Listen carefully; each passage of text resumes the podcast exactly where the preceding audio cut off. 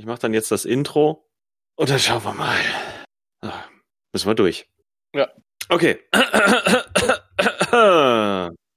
so. Los geht's.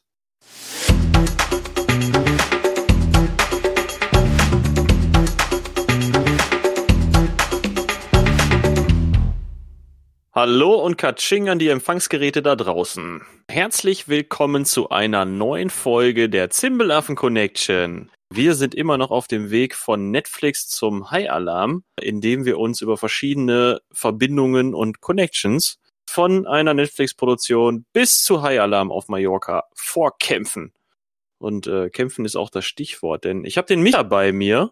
Hallo Jano, hallo Zuhörer der uns jetzt mal sagt, welchen Film wir denn heute besprechen. Soldiers of Fortune. Im Folgenden nur noch genannt Soff, weil er so schlecht ist, dass ich nicht mehr den ganzen Namen aussprechen möchte. ist aber auch ein Zungenbrecher, ne? Soldiers of Fortune. So, so, ja. Soldiers. Ja, Soldiers of Fortune. Ich habe mir auch mal diesmal vorgenommen, nicht betrunken beim Podcast zu sein. Das ist schon mal ein, eine gute Voraussetzung, wenn wir diesen Adrenalin geladenen Action-Kracher mit Starbesetzung besprechen wollen. Meine Stimme hört sich schon nach Langeweile an.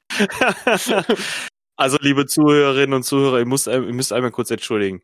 Wir haben jetzt schon in einem Vorgespräch über den Film gequatscht und haben uns schon über den ausgelassen. Und dann haben wir schon eine Aufnahme versucht. Da die aber durch technische Probleme leider komplett den Bach runtergegangen ist. Äh, also besprechen wir den Film jetzt ein drittes Mal und äh, man mag unsere unmotivierte Art vielleicht damit etwas entschuldigen, ja? Bitte, bitte. Ich glaube, beim letzten Mal war einfach der Podcast so scheiße, dass unsere Technik Selbstmord begangen hat. Nein, ich kann mir das nicht anhören. Klatsch, tot. das könnte Ja, gut, das ist albern. Ich glaube, weiter. das ist die Erklärung, ja. Oh Mann, ey. Ja, ähm, willst du kurz erzählen, wie wir da überhaupt hingekommen sind? Ja, über Sean Bean. Über Sean Bean, das ist korrekt. Punkt. Der bei ja. Ronan schon eine großartige Rolle hatte und das geht jetzt einfach so weiter mit großartigen Rollen.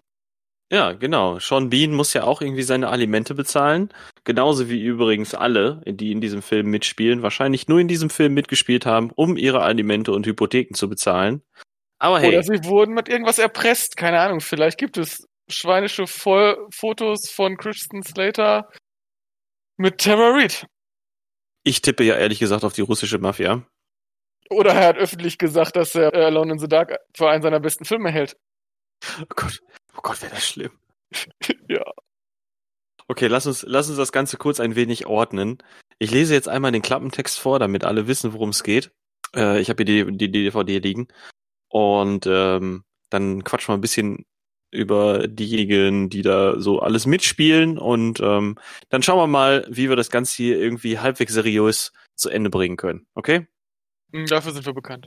Ja, auf Seriosität vor allem. Okay, Soldiers of Fortune, SOF. Eine Gruppe von Millionären will gegen Bezahlung Krieg spielen und wird dazu auf eine Insel geflogen, auf der Rebellen versuchen, einen skrupellosen Diktator zu stürzen. Ex-Elite-Soldat Craig McKenzie, Christian Slater, bekommt den Auftrag, den reichen Söldnern das Kämpfen beizubringen. Zu seinen Schützlingen gehören der Aluminiummagnat Dimidorf, Sean Bean, Computerspielgenie Sin, Dominic Monaghan, Waffenhändler Gremont, Ving Rhames und Wall Street Banker Vandermeer, Charlie Bewley. Doch die Mission wird zum Desaster, der angeblich sichere Abenteuerurlaub zu einem Kampf auf Leben und Tod. Auf sich allein gestellt müssen die egoistischen Geldsäcke lernen, als Team zu funktionieren. Denn Diktator Lupo und seine Truppen rund um Geheimdienstchef Mason, Cole Meany, haben sie längst im Visier. Videomarkt schreibt dazu, reichlich Feuerkraft, grelle Typen und eine schöne Prise Selbstironie. Und außerdem haben wir hier noch den Hinweis, Action-Spaß im Stil von The Expendables. Ja, irgendwas muss man auf diese DVD-Hüllen draufschreiben, ne? Ich glaube, derjenige hat den Film aber nicht geguckt. Meinst du? Bin ich mir sehr, sehr sicher. Sonst kannst du soweit nicht gutes Gewissen schreiben.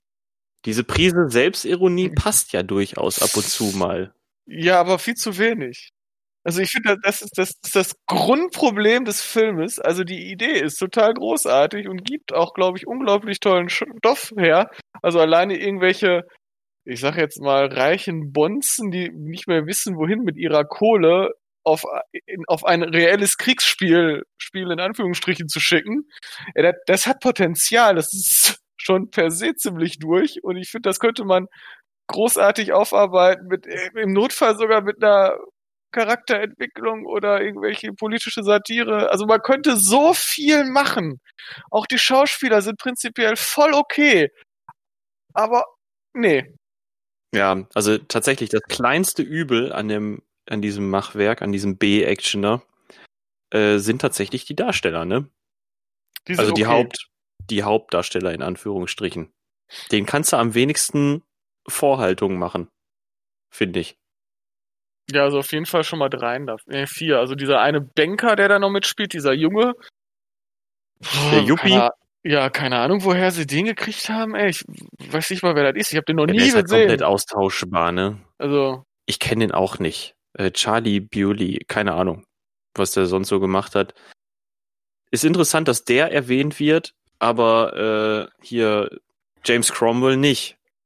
Ne? James Cromwell ist ja der, der Selfmade-Millionär, der älteste in der Runde. Ich glaube, der war zum Zeitpunkt des Films schon über 70. Der sogar eine lustige, ja, lustige Motivation hatte, da hinzukommen und auf jeden Fall mehr Screentime als dieser komische Yuppie. Ja, ne, James Cromwell ist auch einer der Leute in der Riege, der, der irgendwie schon am längsten im Filmgeschäft ist.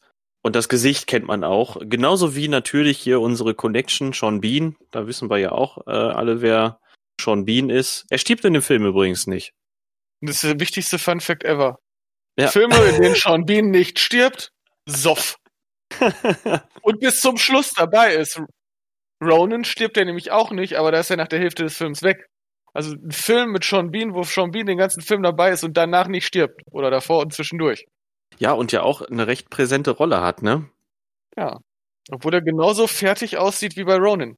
Ja, das stimmt allerdings. Also er musste prinzipiell, also er konnte einfach von einem Set zum anderen laufen und musste nichts umstellen. Ja, gut, die lagen zeitlich jetzt über ein Jahrzehnt auseinander, aber ja. Wenn er langsam läuft. Er hat sich nicht sonderlich weiterentwickelt zwischendurch. ich glaube, er hat zwischendurch nochmal schnell Herr der Ringe gedreht, aber äh, ich sag mal, da sah ja auch relativ fertig aus. Ja, das ist wahrscheinlich einfach sein Markenzeichen, seine Trademark. Ey Leute, wir brauchen noch jemanden, der fettig aussieht und gar nicht mal so schlecht ist. Hätten noch Sean Bean im Angebot. Ja, dann nehmen wir den. ja, dann haben wir natürlich hier noch unseren Christian, ne? Den, den Christian, den, den Christian Schlater. Ja. Ich mochte den voll gerne. Ich habe voll, also ich, also jetzt die neueren Filme tatsächlich kenne ich von ihm nicht. Außer mhm. äh, hier Mr. Robots als Serie. Seine älteren Sachen finde ich alles, also angefangen vom Namen der Rose, wo ich den cool fand. Er hatte mhm. jetzt nicht die großartigste Rolle, aber ich mag den Film auch sehr, sehr gerne. Dann Robin Hood, ich mag Robin Hood, keine Ahnung, den habe ich schon ah, als Fünfjähriger. Robin Hood, König der Diebe mitgespielt. Ne? Ja. Ne? Der hat jo. auch bei Star Trek das unentdeckte Land mitgespielt. Keine ja, da hatte der aber nur eine kleine Rolle. Da hat er, okay. da ist er nur einmal hier äh, Captain Zulu auf den Sack gegangen. Ja, aber zum Beispiel True Romance war so in meiner äh, mhm. späten Jugend auf jeden Fall ein Burner. Interview mit einem Vampir. Ja, genau. Da ist er auch mit aufgetaucht. Also auf jeden Fall, der hatte bis dahin echt ein paar geile Sachen. Ja, gut, und danach kam Alone in the Dark. Ja, tatsächlich. Er hatte in den 90ern, da hatte der echt so ein paar interessante Sachen. Hat ja auch mit John Woo gedreht zum Beispiel, ne? Operation, Operation Broken Arrow. Den mag ich ja auch sehr, sehr, sehr gerne. Ähm, Windtalkers, da hat er auch nochmal, hat sogar zweimal mit John Woo gedreht, sehe ich gerade. Hat Windtalkers hat er noch gemacht. Das ist das mit dem, äh, dieser Kriegsfilm mit der ähm, Geheimcode in der Navarro-Sprache, ne? Ja, also, ganz genau. Ja, habe ich noch nicht gesehen. Ja. Nicolas Cage noch dabei. John Woo, John Woo hat's dann nochmal krachen lassen. So, und dann kam, dann sind wir aber schon in den 2000ern und dann kam tatsächlich irgendwie Christian Slaters äh, dunkle Zeit, denn äh, dann ist er groß ins Geschäft eingestiegen mit Alone in the Dark. Äh, immerhin von einem der großartigsten deutschen Regisseure aller Zeiten. Ja, stimmt, haben wir schon festgestellt, ne? Uwe Boll. Ja, also. Unser Uwe. Best, bester Mann, eigentlich. Also, der hat mir schon so viele unvergessene Filmstunden geliefert. Ich dachte schlaflose Nächte. Danach dann. So viel, ja, so viele Emotionen, also angefangen von Unglauben zu körperlichen Schmerzen, Lacher, die allerdings so danach wieder so, so runtergeschluckt werden mussten. Also Uwe Boll großartig. Ja, ja, ja. Er hat uns gezeigt, dass Filme auch körperliche Schmerzen verursachen können. Ja. Dafür muss man ja auch einfach mal ein bisschen Dank aussprechen. Ja, genau. Der hat einfach unsere emotionale Palette einfach erweitert. Das ist der Hammer. Danke, Uwe. Genau, danke, Uwe. Wir werden uns noch zu gegebener Zeit um dich kümmern. Das klang jetzt irgendwie okay. Ja, komm, wen Also haben wir noch? Äh, Wing Rames, Wing Rames haben wir noch. Der gute Wing Rames, der äh, seit, ich glaube, seit dem ersten Teil bei Mission Impossible dabei ist. Oder auch äh, Pulp Fiction, da hat er auch mitgespielt. Als Marcellus Wallace. Genau. Er spielt hier so einen afro-französischen äh, Waffenhändler, ne? Den Grim Genau, Reaper. Den Grim Reaper mit einer riesigen Wumme mäht er alles nieder. Ja. Ja, und dann haben wir noch äh, Dominic Monaghan. Den kennen wir, das ist der Lost-Typ, ne? Genau, Mr. Lost. Ich, ich habe keine Ahnung, wo der sonst mitspielt tatsächlich. Also ich kenne den wirklich nur von Lost. Und, Und, ja, äh, Herr der Ringe, ne? War ein Hobbit. Ja. Ja, und dann haben wir natürlich noch Chief O'Brien. Ja, der war vorher zum Beispiel ja auch äh, Chief O'Brien. genau. ich ich finde, der passt in die Rolle. ja, er spielt ein ja so den. Sicherheitsberater und Arschloch kann der auf jeden Fall. Kann man mitnehmen.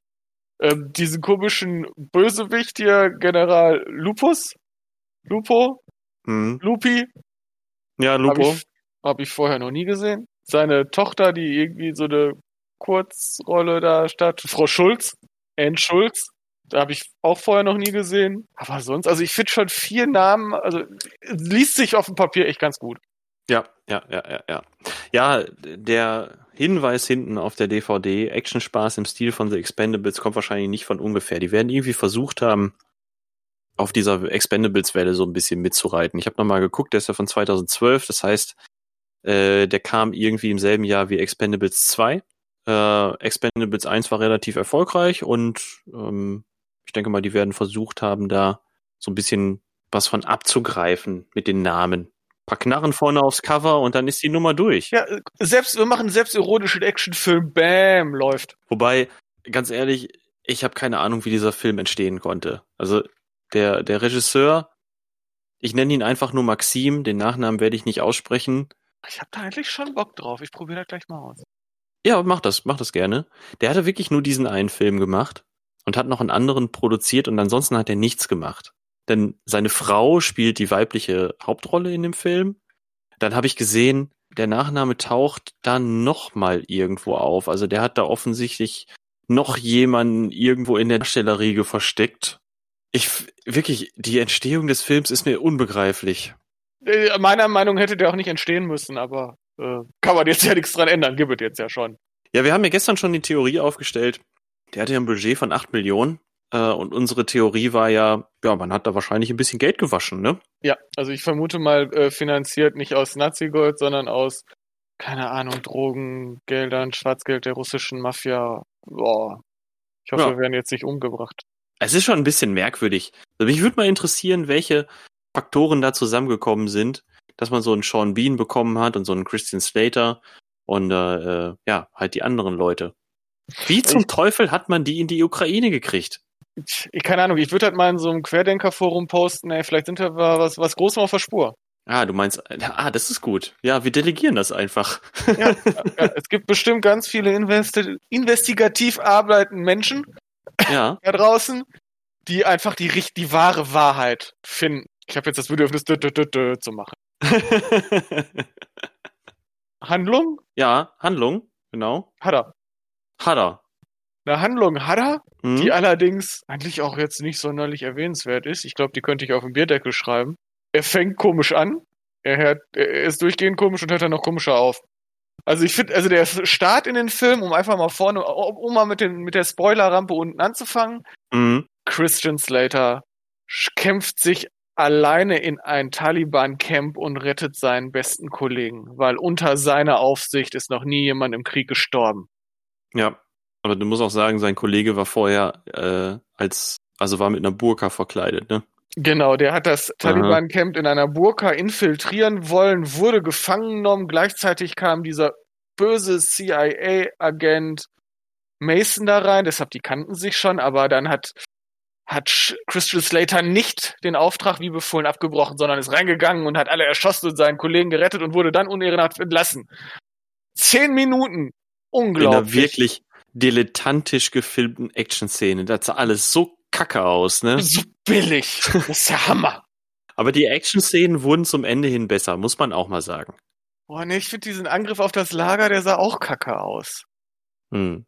Naja, auf jeden Fall, danach wird Kristen Slater als Babysitter für die reichen äh, Leute, die bei diesem, bei diesem Programm mitmachen, eingekauft und danach werden alle anderen Leute umgebracht, außer die eins, zwei, drei, vier, fünf, sechs Leute. Und äh, dann kämpfen die sich durch das, durch Snake Island, da wo dieser Krieg um irgendwelche Rohstoffe läuft.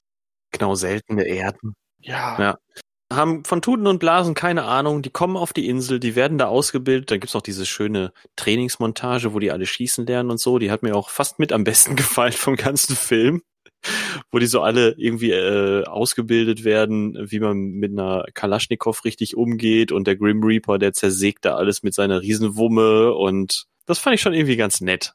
Naja, dann wissen sie natürlich, wie man richtig kämpft und dann werden die auch alle zu Vollblut-Söldnern und mähen da alles nieder. Voll die krasse Charakterentwicklung, Alter. Nicht. Der hat sich ja gar nichts entwickelt. Also auch wie da gerade im Klappentest beschrieben, irgendwie, dass sie zusammenwachsen oder über sich hinauswachsen. Nein, da wächst niemand. Ja, nicht wirklich. Doch, der, Knochen wachsen zusammen. Hier unser, äh, wer ist der? Dominic Monaghan, der rennt ja die ganze Zeit mit einem gebrochenen Bein durch die Gegend. Wir haben uns ja schon gefragt, ob der das Bein bei den Dreharbeiten tatsächlich gebrochen hatte. Sonst hätte man das nämlich irgendwie doch ein bisschen besser in die Handlung mit einfügen können, würde ich mal sagen. Das wird nämlich völlig ignoriert. Es gibt sogar eine Szene, da schmeißt er irgendwann seine Krücken weg und läuft einfach weiter mit diesem orthopädischen Schuh. Ich glaube, das war ein Vakupedes. Whatever you say. Ja, also ich hatte auch mal sowas. Okay. Traurige Geschichte.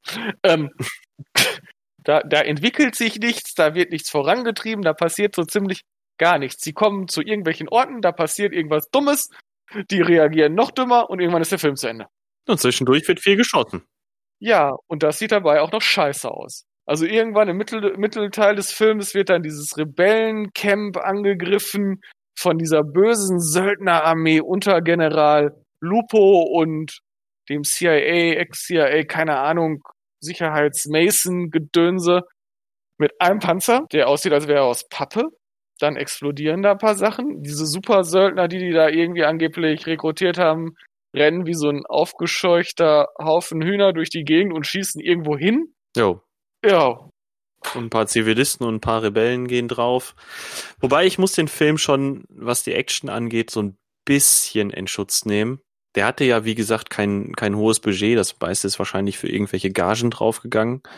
Die werden also nicht viel Kohle für Effekte gehabt haben.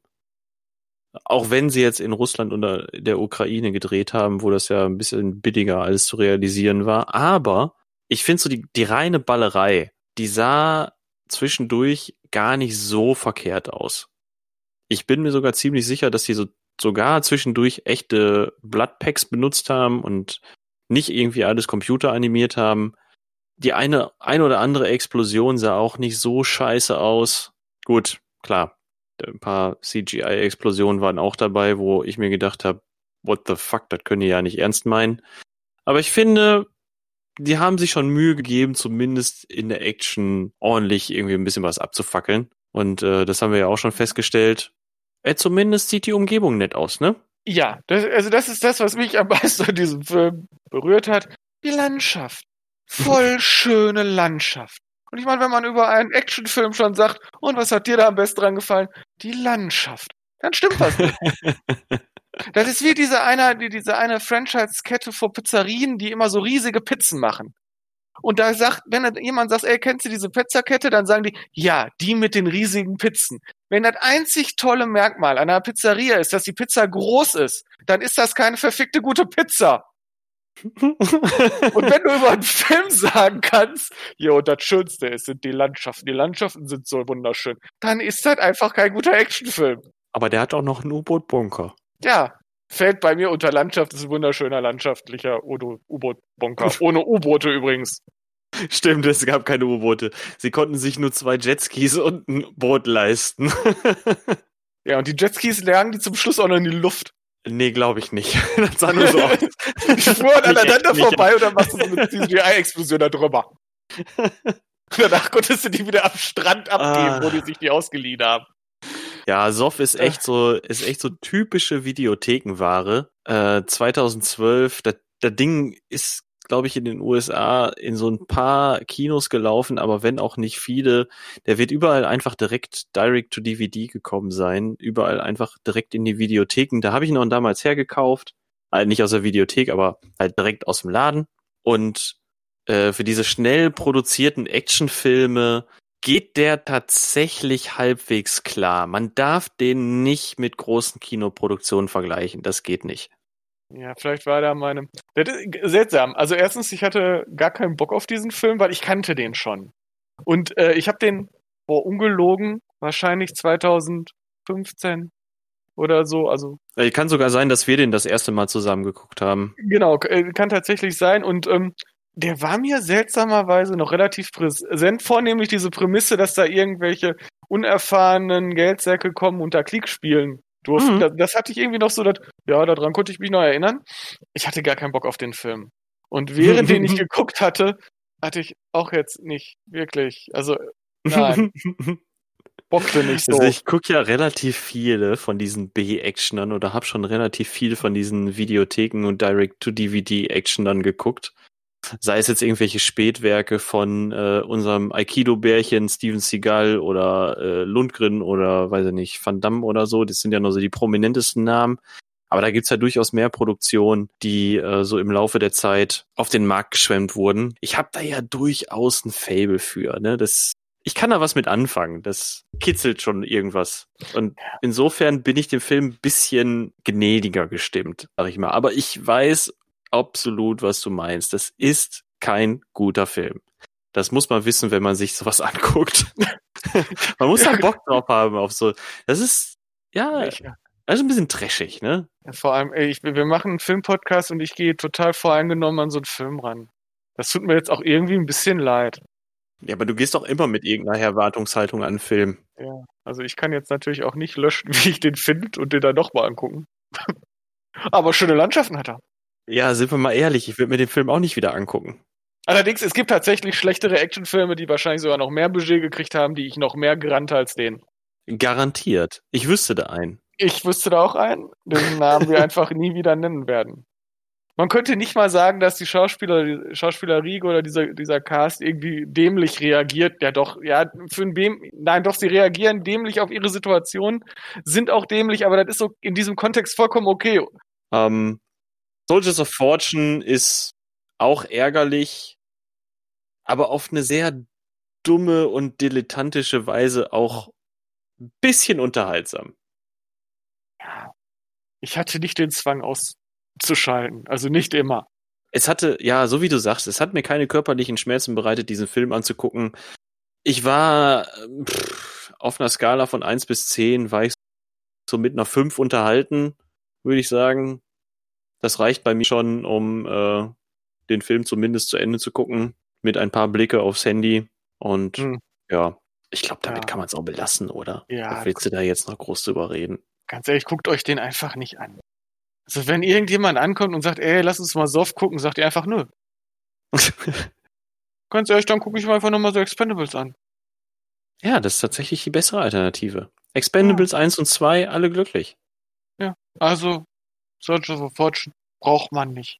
Ja, doch, wir brauchen den jetzt schon. Ja, um uns ne? zu unserem nächsten Film zu kommen. Richtig. Doch, es gibt zwei Gründe, um ihn zu brauchen. Einmal wir, damit wir zu unserem nächsten Film kommen und um Mafia-Geld zu waschen.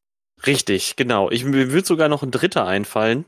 Alimente bezahlen. Alimente bezahlen, ja, dann würde mir sogar noch ein vierter einfallen. Äh, denn wenn du so einen Film bisher noch nicht gesehen hast, dann weißt du natürlich auch nicht, dass es solche Filme tatsächlich gibt. Ne? Also das war quasi Lernmaterial. Oh, und äh, nein, und wir haben natürlich auch gelernt, dass, also da, wo das spielt, auf jeden Fall Landschaft. Wunderschön. Oh, stimmt. Guck mal, dann haben wir schon fünf Gründe für den Film. Also vielleicht hätten wir jetzt noch so als Fun Fact nachreichen müssen, wo der gedreht worden ist, einfach mal, um da die Tourismusbranche nach Corona mal ein bisschen anzuheizen. Mhm. Es wird übrigens beim Film genannt. Also äh, man kann es äh, hinterher im Abspann nachlesen, wo der gedreht wurde.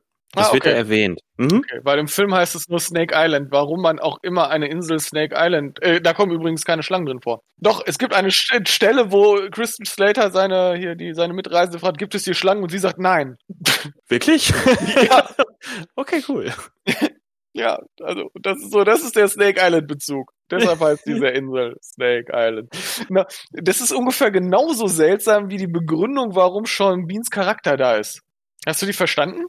Er ist ja irgendwie äh, Er äh, ist da Mineral- aufgewachsen, ne? Genau, und macht sein Geld jetzt mit Mineralien. Er hat da teilgenommen, um einen Handel eingehen zu können oder so ein Scheiß, ne? Ach, völlig dumm. Also die, die, nächste Mot- Motivation, die ziemlich dumm ist, ist die von dem Sin, von diesem Dominic Monaghan. Ähm, der ist spielesüchtig und seine Psychologin hat ihm empfohlen, hat ihm mehr Realität empfohlen. Genau, Und und deswegen lässt natürlich- sich zum Killer ausbilden. Genau, das ist das naheliegendste. Also ich würde dieser Frau auf jeden Fall ihre Zulassung entziehen. Mhm. Ich glaube aber auch nicht, dass sie ihm das so wirklich gesagt hat, so nach dem Motto, ey, du bist computerspielesüchtig, was hältst du davon, einfach wirklich Menschen zu erschießen? Wenn, wäre schwierig, grenzwertig. Ach komm, lass uns doch mal wieder eine neue Killerspieldebatte anstoßen, ne? Hatten wir doch schon lange nicht mehr. Dafür die, die Motivation von diesem James, James Cronwell, von diesem reichen äh, Selfmade-Millionär, ähm, Mhm. der, die fand ich wiederum natürlich unglaublich logisch. Er war zum fünften Mal verheiratet und äh, wenn er stirbt, kriegt seine Frau, ne, gar nicht wahr, wenn die sich trennen, kriegt seine Frau die Hälfte von seinem Vermögen. Wenn er allerdings stirbt, kriegt sein ganzes Vermögen, kriegen seine Kinder sein ganzes Vermögen. Genau. Also war er da, um erschossen zu werden. es, die, mit- die, ganz ehrlich, nee, komm, die Motivation ist auch bescheuert. Ja, okay, ein bisschen. Aber jetzt finde ich, kommt der Burner, die Motivation von diesem Wing, äh, äh, Wing Ramus, wie heißt der nochmal? Wing Rames. Der Grim Reaper. Ramus, der Grim Reaper, der ist Waffenhändler und der nimmt diese, kauft sich da ein bei dieser Veranstaltung, äh, Veranstaltung, weil er vorher dem General Lupo Waffen verkauft hat und der hat die nicht bezahlt. Und dann ist einfach der logische Schritt für einen international tätigen Waffenhändler, ey, ich gehe da alleine selber hin mit einem Bums von Leuten, um was zu tun? Ja, Krieg zu spielen. Ja, richtig. Anstelle einfach vielleicht sein Vermögen in eine kleine Privatarmee zu investieren, dahin zu fahren, den Typ zur Rede zu stellen und vielleicht, ja, ach, ich, ist auch egal. So- Also, nee. Komm, Micha, ist wurscht. Wir haben jetzt schon eine halbe Stunde über den Quatsch ge ge gefaselt, ne? Also, ich weiß nicht. Also schöne Landschaft, aber unglaubwürdig. Komm, versuch noch mal den Nachnamen von, den, von, von dem Regisseur auszusprechen. Also erstmal kann ich schon mal das Wort Regisseur nicht gut aussprechen. äh, äh, Maxim Korostyszewski. Korostyszewski. Bitte Was? schreibt in die Kommentare, ob das richtig war. Verdammt, das könnte sogar richtig sein. Okay, das war zu einfach. Ja. ja ich habe hab auch einfach eine total flexible Zunge. Gott, schneid das raus. Ey, wir kriegen noch eine halbe Stunde voll. Ja, das befürchte ich tatsächlich auch. Nein, machen wir nicht. Aber äh, bevor wir uns jetzt hier in irgendwelche abstrusen Informationen über den Film verhaspeln und verrennen, teaser doch einfach mal äh, die nächste Connection zum nächsten Film. Die Connection ist wieder, also nein, ist nicht wieder, sondern ist Christian Slater in Mhm. einem bisschen älteren Film, ich hoffe auch besseren Film, den ich noch nicht gesehen hat, auf den ich allerdings doch Bock hab. Genau, ich habe da auch Bock drauf. Ich habe den auch nur einmal gesehen und meine Erinnerungen sind auch, äh, ich sag mal, etwas verwässert. Und von daher freue ich mich auch, den jetzt demnächst einmal zu gucken. Sehr gut. Jo. Dann freuen wir uns jetzt alle und ich äh, wünsche unseren ganzen Zuhörern Hörern, äh, Sonne im Herzen tatsächlich. Und geht mal wieder raus und genießt schöne Landschaft. Ihr müsst dafür auch nicht unbedingt nach Russland oder in die Ukraine. Das geht durchaus auch bequemer. Wisst ihr Bescheid? Fazit lassen wir heute mal weg, denn äh, die ganze Folge ist ja eigentlich schon ein Fazit und ihr wisst, worauf ihr euch einlasst, wenn ihr Soff guckt. Ähm, kleiner Fakt nebenbei, den gibt's im Moment bei Amazon Prime noch zu gucken. Tut euch keinen Zwang an, aber tut es auf eigenes Risiko. So, ich sag ciao for now, bis zur nächsten Folge. Ciao, Micha. Ciao, Dano. Ciao zu.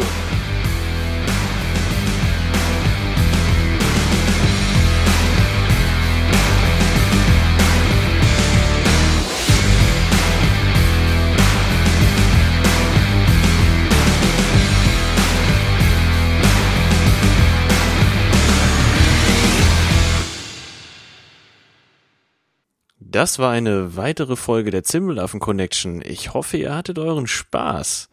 Schaut doch mal auf zimbelaffen.de vorbei für die restlichen Folgen oder besucht uns bei Instagram im Zimbelaffen Podcast. Da freuen wir uns auch über Kommentare oder Feedback.